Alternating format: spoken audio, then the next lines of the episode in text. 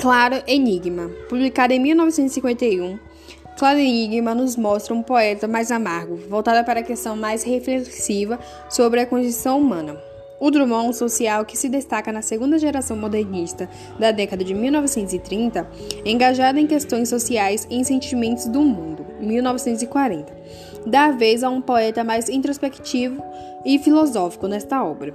No final da década de 1940 e início da de 1950, período de criação dos poemas de Claro Enigma, a Guerra Fria e a ameaça de uma bomba atômica atormentavam o mundo dividido em dois blocos o capitalista, liderado pelos Estados Unidos, e o socialista, encabeçado pela União Soviética.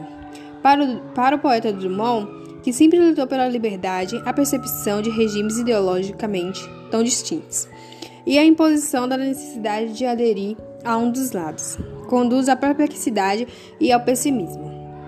O poeta sente, de forma angustiada, que de qualquer maneira havia a opressão e o esmagamento de ser e do indivíduo sucumbido por ideologias tão diferentes e opostas.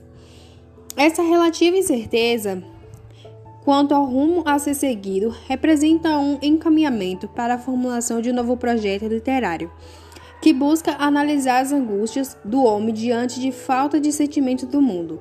Por isso, percebe-se na obra mais o tom indagativo e reflexivo do que o de propostas de transformações. O indivíduo não aparece como ser isolado, característica marcante da primeira fase de sua poesia, nem voltado para questões sociais do homem conectado com as transformações do mundo, como caracteriza seu segundo momento literário. O indivíduo agora é melancólico e desiludido, como testa o poema Cantiga de, de Enganar.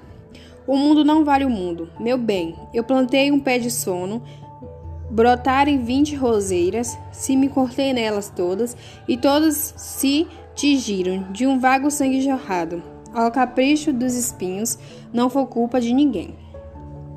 A forma dos poemas também difere da de outras obras de Drummond.